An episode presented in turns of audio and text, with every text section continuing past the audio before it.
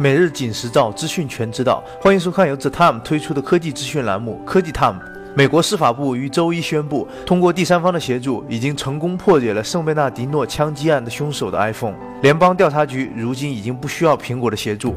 美国政府部门强调，破解过程能够在不损害任何信息的前提下解锁 iPhone，同时撤销了针对苹果的诉讼案，皆大欢喜。库克今晚可以睡个好觉了。但另一件事情可能又让他无法睡好觉。三星移动支付业务三培，呃呃，三星智付今日在中国正式开启，首批支持的机型包括三星 S7、S7 Edge、S6 Edge Plus、Note 5等。相比苹果的 Apple Pay，三星支付支持基于 NFC 和 MST 两种不同技术的零售交易，所以市面上的 POS 机无需更新升级，直接就可以兼容。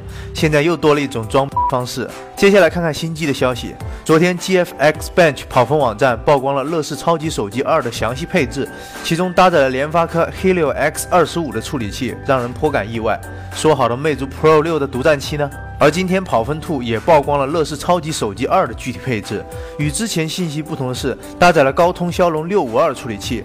看来联发科不打算卖小米，卖乐视了。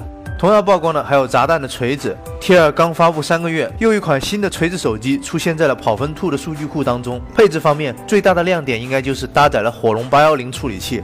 是的，你没有看错，是火龙八幺零。目前尚不清楚这款手机的具体型号和定位，但是锤子加火龙八幺零这套组合绝对可以打铁了。